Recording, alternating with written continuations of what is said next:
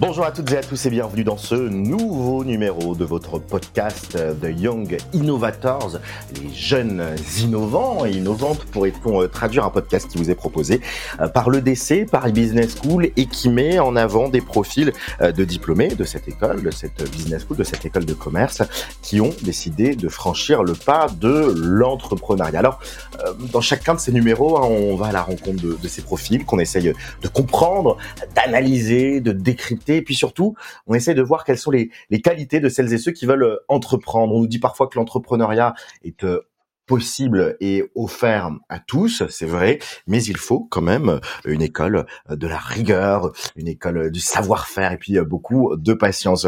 pour ce nouveau numéro, j'ai la chance de recevoir une invitée diplômée de l'EDC Paris Business School qui enseigne d'ailleurs un petit peu et qui a sauté le pas de l'entrepreneuriat. Bonjour Suzanne Lalou. Bonjour Guillaume, merci. Eh ben merci beaucoup d'être euh, d'être avec nous. Alors toi, tu es la fondatrice de Marketing Moms. C'est un réseau de mamans professionnelles spécialistes de la communication et du marketing digital. J'ai tout juste c'est exactement ça, très bien résumé. Et ben voilà, on va découvrir, on va découvrir ça, on va découvrir ton euh, ton activité. Allez, j'ai envie de rentrer directement dans le vif du sujet, marketing moms. Euh, bon, j'ai commencé à esquisser un début de définition. Ça existe depuis combien de temps? Et puis, euh, ce réseau de de mamans professionnelles du, du marketing, vous êtes combien dans, dans cette aventure? Alors oui, ça a été créé du coup il y a deux ans maintenant. voilà, donc les marketing moms, et on est 60 mamans freelance dans le groupe. Euh, j'ai voilà, j'ai créé euh, l'entreprise euh, en fait moi après une euh, aventure où j'étais salariée pendant pendant neuf ans dans différentes entreprises et où j'ai décidé d'être freelance. Au début, j'étais toute seule du coup et j'ai vite trouvé intéressant de pouvoir se regrouper entre freelance et plus particulièrement entre maman freelance puisque moi j'ai décidé de devenir freelance après bah, avoir eu mon deuxième enfant. voilà, donc voilà comment est né le projet. Ça change quoi le fait d'être une maman freelance? Qu'est-ce que ça fait dans, cette aventure entrepreneuriale? Alors moi j'ai vécu l'entrepreneuriat avant d'être maman parce que j'avais déjà monté une boîte euh, en 2016, 2015-2016 et euh, j'ai vécu l'entrepreneuriat après être maman. Et papa c'est la même chose hein, pour les papas mais je veux dire c'est pas la même chose. Euh, je pense que bien sûr on a voilà un investissement familial euh, bah, qui, qui, euh, qui, qui, nous demande du temps et c'est, c'est tout à fait normal. Euh, des voilà des, des moments euh, bah, où on a on est peut-être plus fatigué aussi euh, et on a moins de enfin voilà cette disponibilité qu'on peut avoir quand finalement on n'a que notre projet entrepreneurial. C'est comme si là on a plusieurs bébés en fait, on n'a pas que notre entreprise comme euh, quand on est euh, entrepreneur euh, avant d'avoir des enfants, on a bien sûr nos, nos, vrais bébés qui sont les plus importants, et puis on a notre bébé entreprise. Et, et, il faut savoir gérer ce temps pour bah, répondre à la fois bah, aux besoins de, de, développement de son entreprise, savoir bah, donner le temps et l'énergie nécessaires pour voir ses projets aboutir. Euh, puis tout en conservant bah, son, son bah, voilà sa vie familiale euh, avec du temps et de la disponibilité euh, euh, bah, physique et mentale pour, euh, pour ses enfants et sa famille.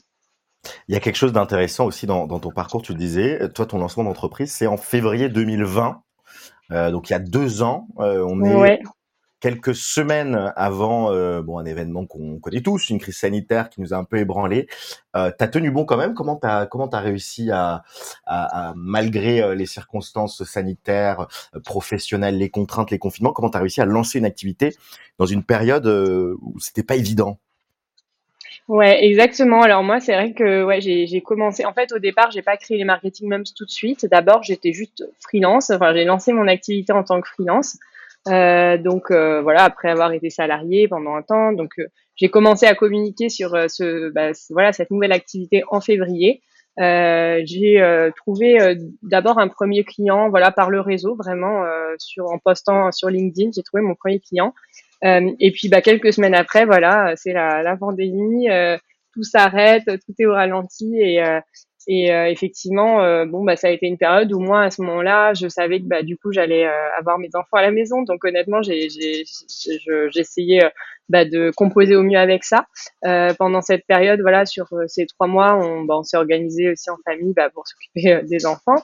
À côté de ça, j'ai continué à développer mon réseau, à voilà, appeler bah, des anciens camarades de l'EDC, des anciens camarades même du lycée, de euh, voilà, ou d'anciens collègues. Euh, c'est comme ça que j'ai trouvé euh, mes premiers clients. voilà, donc là c'était quand je lançais mon activité de freelance, et c'est à ce moment-là aussi que j'ai rencontré d'autres freelances et d'autres mamans freelance notamment, avec qui j'ai beaucoup échangé. Et c'était vraiment des moments ressourçants où justement dans cette période si difficile, on a réussi bah, à créer voilà des synergies, à créer de l'entraide, euh, à se remotiver quand voilà c'est difficile. On sent que les entreprises elles sont pas du tout dans l'optique de commencer à faire des articles sur leur blog ou sur leurs réseaux sociaux. C'était vraiment pas euh, le, dans leur esprit à ce moment-là parce qu'ils avaient des crises à gérer euh, bien plus compliquées. mais voilà, c'est aussi cette entraide entre freelance qui a été très porteuse en fait pour moi et ça a été des moments très ressourçants et c'est comme ça que finalement est né aussi le, il a enfin permis de voilà de confirmer que faire les marketing même ce serait euh, vraiment un super projet. Mmh. Donc euh, voilà. Et d'ailleurs, pourquoi euh, avoir voulu lancer une entreprise? Voilà, vous êtes aujourd'hui une soixantaine de freelances. Pourquoi avoir voulu s'adosser, être accompagné, être avec d'autres mamans dans le marketing? C'est parce que tu t'es dit que voilà, c'était une aventure que tu envie de que avais envie de vivre au pluriel? Bah, c'est ça, en fait, déjà, je trouve que bah, dans le marketing digital, il y a des métiers qui sont très larges et très complémentaires. Donc, euh, euh c'était, c'est hyper intéressant de pouvoir euh, travailler ensemble. Nous, on a des mamans qui vont être euh, graphistes, qui peuvent nous parler d'un, enfin, nous mettre en relation avec un client, qui vont avoir des besoins de rédaction pour leur blog. On peut avoir des mamans qui font des sites web, qui, de la même façon, peuvent, voilà, on, travaille vraiment en synergie comme ça. Et on a des métiers qui sont, qui sont complémentaires. Donc, pour, euh, pour les clients qui ont souvent des, des besoins assez larges, bah, c'est assez intéressant de pouvoir travailler comme ça. Euh, et puis après, à titre personnel, quand on est freelance, bah, c'est vrai qu'on entreprend seul au départ et euh, c'est pas toujours facile d'être seul face à ces problèmes d'entrepreneur, face à ces questionnements. Euh, donc voilà, de pouvoir euh, avoir un lieu d'échange, c'était vraiment voilà quelque chose qui était important pour moi et je pense qui est apprécié par toutes les mamans du groupe. Euh, il y a beaucoup d'autres groupes d'entrepreneurs qui existent, hein, des groupes de soutien entre entrepreneurs, entre entrepreneuses aussi. Euh, mais c'est vrai que quand on est maman, on a aussi d'autres problématiques euh, qui sont spécifiques. on peut être moins disponible en soirée et peut-être voilà avoir d'autres d'autres types de problématiques. Et donc c'est vrai que ce fait de se retrouver entre maman freelance, c'est un gros plus là-dessus parce qu'on on se comprend vraiment et on a les mêmes euh, problèmes et les mêmes euh, choses à résoudre ensemble. Euh, voilà. Alors, on va replonger un petit peu peut-être aussi sur tes années d'études. Je le disais à l'EDC Paris Business School. Euh, D'abord, comment euh, toi t'es arrivé dans cette école? Comment t'en as entendu parler? Et puis, quels souvenirs surtout tu gardes de ces années d'études? Ouais, alors moi je suis rentrée dans l'école un peu par hasard. Euh, je vous avoue que au départ, moi je voulais être journaliste, comme vous. je voulais et donc j'ai, euh, j'ai, je voulais faire euh, la fac pour ensuite rentrer dans une école de journalisme. Et euh, en fait, par le réseau des anciens, euh, ma mère à l'époque a entendu parler de l'EDC euh, et m'en a parlé. Et euh, c'est vrai que bon, moi, mes parents sont entrepreneurs, donc ils ont beaucoup aimé cette, cet aspect voilà de l'EDC qui était vraiment très porté sur l'entrepreneuriat. Euh, et c'est comme ça que j'ai découvert le DC. Je me suis dit, bah, je vais tenter le concours. Alors moi, j'ai vraiment tenté qu'une seule école de commerce, c'était que le DC. C'était le DC ou la fac et euh, j'ai été prise. Euh, donc, euh, bah après, voilà, je, je, je, me suis dit que j'ai vraiment aimé en fait quand je suis passée faire bah, les concours, voilà, l'accueil qui, qui, a été réservé et puis l'ambiance. donc ça m'a, voilà, ça m'a conforté bah, dans l'idée de que faire une école de commerce et notamment le DC serait bénéfique euh, voilà pour euh, pour la suite. Et me bloquait pas non plus euh, des portes si j'avais envie plutôt ensuite de vraiment m'orienter vers la com ou le journalisme. C'était pas totalement impossible. Et d'ailleurs aujourd'hui quand je rédige des contenus pour des clients c'est une forme aussi un peu de travail journalistique. Donc je suis revenue dans mes dans, voilà dans cette idée là un peu. Mais voilà. Et puis bah en fait j'ai des très bons souvenirs forcément de, de l'EDC où j'ai bah, rencontré voilà de, bah, de, camarades de classe qui sont restés des amis euh, après toutes ces années euh, euh, bah, voilà de, des cours où voilà j'ai appris bah, forcément toutes les bases de la gestion et des choses qui me servent encore aujourd'hui au quotidien hein, dans la gestion d'une entreprise même si on fait de la com même si on fait du marketing digital bah voilà c'est toutes ces bases en fait qu'on a apprises sur les le, enfin voilà le, la formation sont encore très utiles et puis euh, voilà, j'ai aussi des très bons souvenirs de mes échanges euh, à, l'étranger. Enfin, je suis partie en Erasmus en Suède, donc c'était vraiment une aventure. Euh, voilà, pour moi, c'était vraiment la première fois que je sortais un peu de du nid de mes parents, quoi. Et c'était, c'était de très bons souvenirs en Suède. Et j'ai fait mes stages aussi à New York. Donc, euh, voilà, des, voilà, vraiment une belle ouverture euh, sur le monde. Et voilà, je repense à ces années avec euh, plein de bons souvenirs. C'est intéressant que tu accentues sur ce côté international parce que c'est un point qui a été déterminant. Qu'est-ce que ça t'a apporté au-delà du côté culture, échange, etc. Qu'est-ce que ça t'a apporté comme vision, le fait de partir comme ça à l'international? Bah, je pense, enfin, plein de choses. Bah, sur la Suède, un mode de vie aussi qui est différent. Euh, voilà, bah, des rencontres forcément très enrichissantes. Il faut savoir qu'en Suède, on était très peu d'étudiants français. Hein. On n'était que deux de l'EDC euh, qui étaient là-bas et euh, peut-être trois, quatre Français en tout. Donc, c'était vraiment, voilà, beaucoup de rencontres de gens qui viennent de partout dans le monde. des méthodes de travail aussi qui peuvent être différentes. On a travaillé beaucoup, beaucoup en autonomie, voilà, sur des projets qui étaient assez conséquent et ce travail de fond euh, qu'on a mené euh, pendant cet échange moi m'a beaucoup m'a beaucoup plu et et j'ai retrouvé un peu cette façon de travailler quand on préparait le mémoire de fin d'études à l'EDC en cinquième année mais euh, c'est voilà ça c'est des choses qui m'ont beaucoup plu. Et ensuite bah, quand j'étais à New York donc j'étais en stage j'ai fait deux stages à New York. Donc c'était vraiment bah, une culture du travail aussi qui est différente. Euh, voilà, une vie d'entreprise euh, qui était peut-être différente de ce que qu'on peut, connaître en France, mais en tout cas, toutes ces expériences étaient très enrichissantes. Et est-ce que c'est ça aussi qui a déclenché un peu l'envie d'entreprendre? Comment c'est né cette, cette fibre entrepreneuriale chez toi?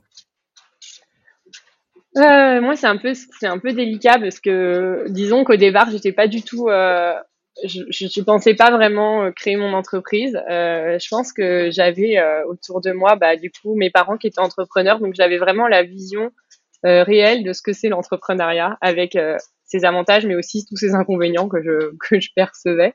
Euh, J'avais une forme, ouais, je pense de. Pour moi, il n'y avait pas ce côté comme certains peuvent avoir que le rêve de l'entrepreneuriat. Je voyais beaucoup aussi les côtés négatifs de tout l'investissement que ça demande. Euh, voilà et que bah effectivement c'est quand on entreprend c'est aussi bah voilà beaucoup euh, enfin notre projet est tout le temps dans nos pensées euh, c'est très prenant et donc voilà j'avais pas euh, j'avais pas je, je, au départ c'était pas vraiment l'idée mais il s'est un peu imposé à moi d'une certaine façon où à un moment donné il y a des idées qui arrivent et et je me suis dit bah faut que je le faut que je le mène il faut que je le fasse il faut que j'essaye euh, j'ai créé du coup euh, une première entreprise en 2015-2016 qui était euh, une société spécialisée dans la création de papier peint. voilà, donc j'ai découvert bah, aussi voilà tout ce que c'était le lancement d'un produit et c'était voilà c'était vraiment aussi une période très enrichissante. Et puis ensuite, j'ai souhaité plutôt bah, m'orienter vers une société spécialisée dans les services, qui est une autre façon aussi d'apprendre bah, l'entrepreneuriat. Euh, et puis aujourd'hui, je pense que j'ai trouvé euh, le type d'entrepreneuriat qui me, qui me convient bien. Parce que euh, j'imagine que c'est aussi euh, un entrepreneuriat qui, qui s'adapte à tes contraintes familiales, à tes contraintes d'emploi du temps. Parce que c'est vrai qu'on a souvent l'image de pour être un bon entrepreneur, faut se lever à 4 heures, faut limite pas se coucher, faut travailler tout le temps, tout le temps, tout le temps, jour, nuit, week-end, soirée, etc. C'est une espèce de sacerdoce, quoi. C'est une mission quasi quasi mystique de l'entrepreneuriat toi, finalement, ce que tu dis, c'est on peut entreprendre, mais on peut aussi avoir un équilibre de vie. Et au contraire, c'est peut-être ça qui fait la réussite. Exactement. Moi, je suis vraiment dans le slowprenariat. Donc, j'aime bien dire ce mot. Entreprendre, mais à son rythme et parfois plus doucement. Mais en fait, pour moi, c'est la seule façon de pas aller dans le mur à un moment donné. Euh, on voit des entrepreneurs justement bah, qui font des, des burn-out aussi. Euh, c'est important euh, quoi qu'on soit parent ou pas parent d'ailleurs, ça n'a rien à voir, mais c'est aussi de savoir s'écouter, savoir prendre du temps pour soi, avoir un équilibre de vie, euh, voilà, euh, faire ce qui nous plaît, euh, faire du sport si c'est ce qui nous plaît, aller au cinéma et avoir ce temps-là. être entrepreneur, ça peut vite vraiment occuper toutes ses pensées et il faut vraiment, je pense pas que ça soit comme ça parce que ça peut être après derrière trop et, et, et, ce trop va faire qu'on fera moins bien euh, son travail, je pense, et qu'on aura moins une vision euh, euh, efficace en fait de, la suite.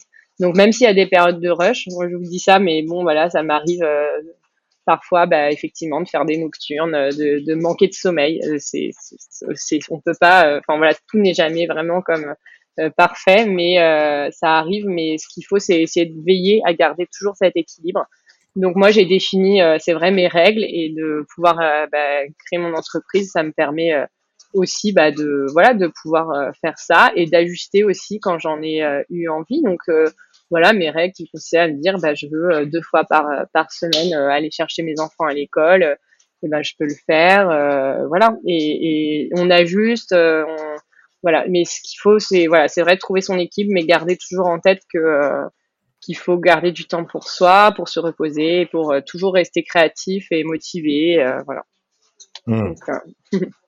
donc c'est ça avoir une, une véritable équilibre de vie et ça ressemble à quoi vos semaines, vos journées, justement, on se demande comment comment on fait ce slow euh, slowpreneuriat, c'est ça euh? Ouais, bah, bah, moi en termes de nombre d'heures de travail, je pense que finalement ça ressemble à peu près à un nombre d'heures de travail de salarié. Hein. On doit travailler 35 ou 40 heures par semaine.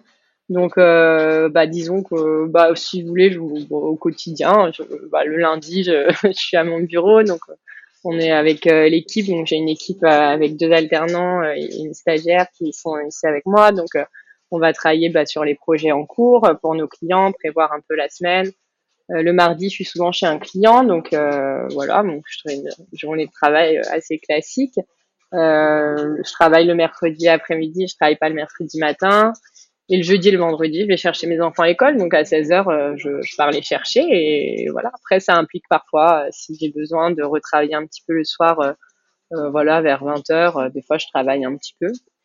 Et euh, concrètement, c'est ça. Et je profite aussi à fond bah, du télétravail. Je travaille de partout. Euh, voilà, si, euh, enfin, c'est les vacances scolaires, je peux très bien bah, travailler un peu à mi-temps et et, euh, et, partir quand même, euh, voilà, avec les enfants. Donc voilà, en fait, c'est assez flexible, mais en même temps, il faut des règles très claires. je pense qu'on est entrepreneur ou freelance il faut quand même euh, définir des règles, des temps de travail, parce qu'on peut très bien, euh, voilà, quand on, a toute cette liberté, euh, on peut aussi finalement, bah, en fait, chaque liberté implique à chaque fois de prendre des décisions, de faire un choix. Pas comme un salarié qui, ben, du coup, on, on, lui donne le, mode d'emploi. inventer son propre mode d'emploi, c'est aussi parfois bah, beaucoup de décisions à prendre et il faut prendre les bonnes. Mais voilà, en général, ça marche bien. Donc, c'est mmh. cool. Et alors toi, il y a une particularité aussi, c'est que tu euh, enseignes hein, euh, à l'EDC. Comment ça s'est fait un petit peu ce, ce, retour sur les bancs de l'école, mais de l'autre côté? Ah bah c'était un peu par hasard. J'ai vu euh, que l'EDC recherchait des profs pour quelques enfin un volume horaire qui n'était pas très élevé et qui pouvait être compatible avec avec mon emploi du temps. Et c'est quelque chose que j'avais envie d'essayer. voilà, bah, je pense que ça peut être Enfin voilà, je, trouve que l'enseignement est très intéressant et puis ça faisait quelques. Enfin, je travaille aussi pour un de mes clients pour qui je fais du la création de contenu pédagogique et euh, j'aime beaucoup en fait euh, rédiger ce contenu. Alors je fais vraiment de, la rédaction pour le coup. Donc euh, dans la continuité de cette cette expérience, j'ai voulu essayer l'enseignement en réel en, salle de classe et donc voilà, j'ai proposé à, à l'EDC mon profil bah, pour enfin faire ses cours en SEO et SIA et bah, c'est super, j'adore. Euh, en fait, j'y vais du coup deux fois par mois, donc euh, voilà, c'est deux matinées à peu près par mois. je trouve cet échange avec les étudiants hyper intéressant. Ils sont voilà, c'est aussi ben voilà de, leur parler de cas de cas concrets, de voilà de, de choses techniques qu'on fait bah, au quotidien dans nos métiers et, et voilà, c'est très enrichissant comme expérience.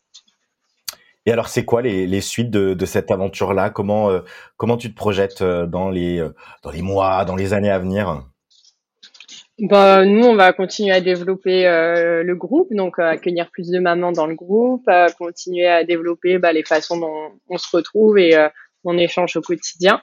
Et puis bah, aussi bah, trouver d'autres clients, développer le nombre de clients et puis continuer à faire passer bah, ce message autour euh, autour bah, de l'équilibre entre la vie euh, personnelle et professionnelle et sur la parentalité en entreprise qui sont des sujets euh, voilà qui me sont chers et et voilà donc je j'aimerais poursuivre dans ce sens-là.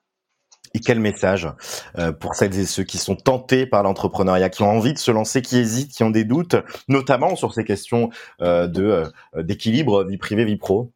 Bah, je dirais que comme conseil, euh, c'est vrai que il faut. Euh, en fait, j'ai envie de dire, bah, c'est vous le, maître du jeu, mais euh, il faut il faut que vous définissiez bien en amont ce que vous voulez, euh, comment vous voulez le faire, et, et voilà, bien définir les règles du jeu, quelles qu'elles soient. Ça peut aussi être se dire que pendant un an, vous allez vous donner à fond peut-être et pas avoir cet équilibre pendant un temps pour le retrouver derrière.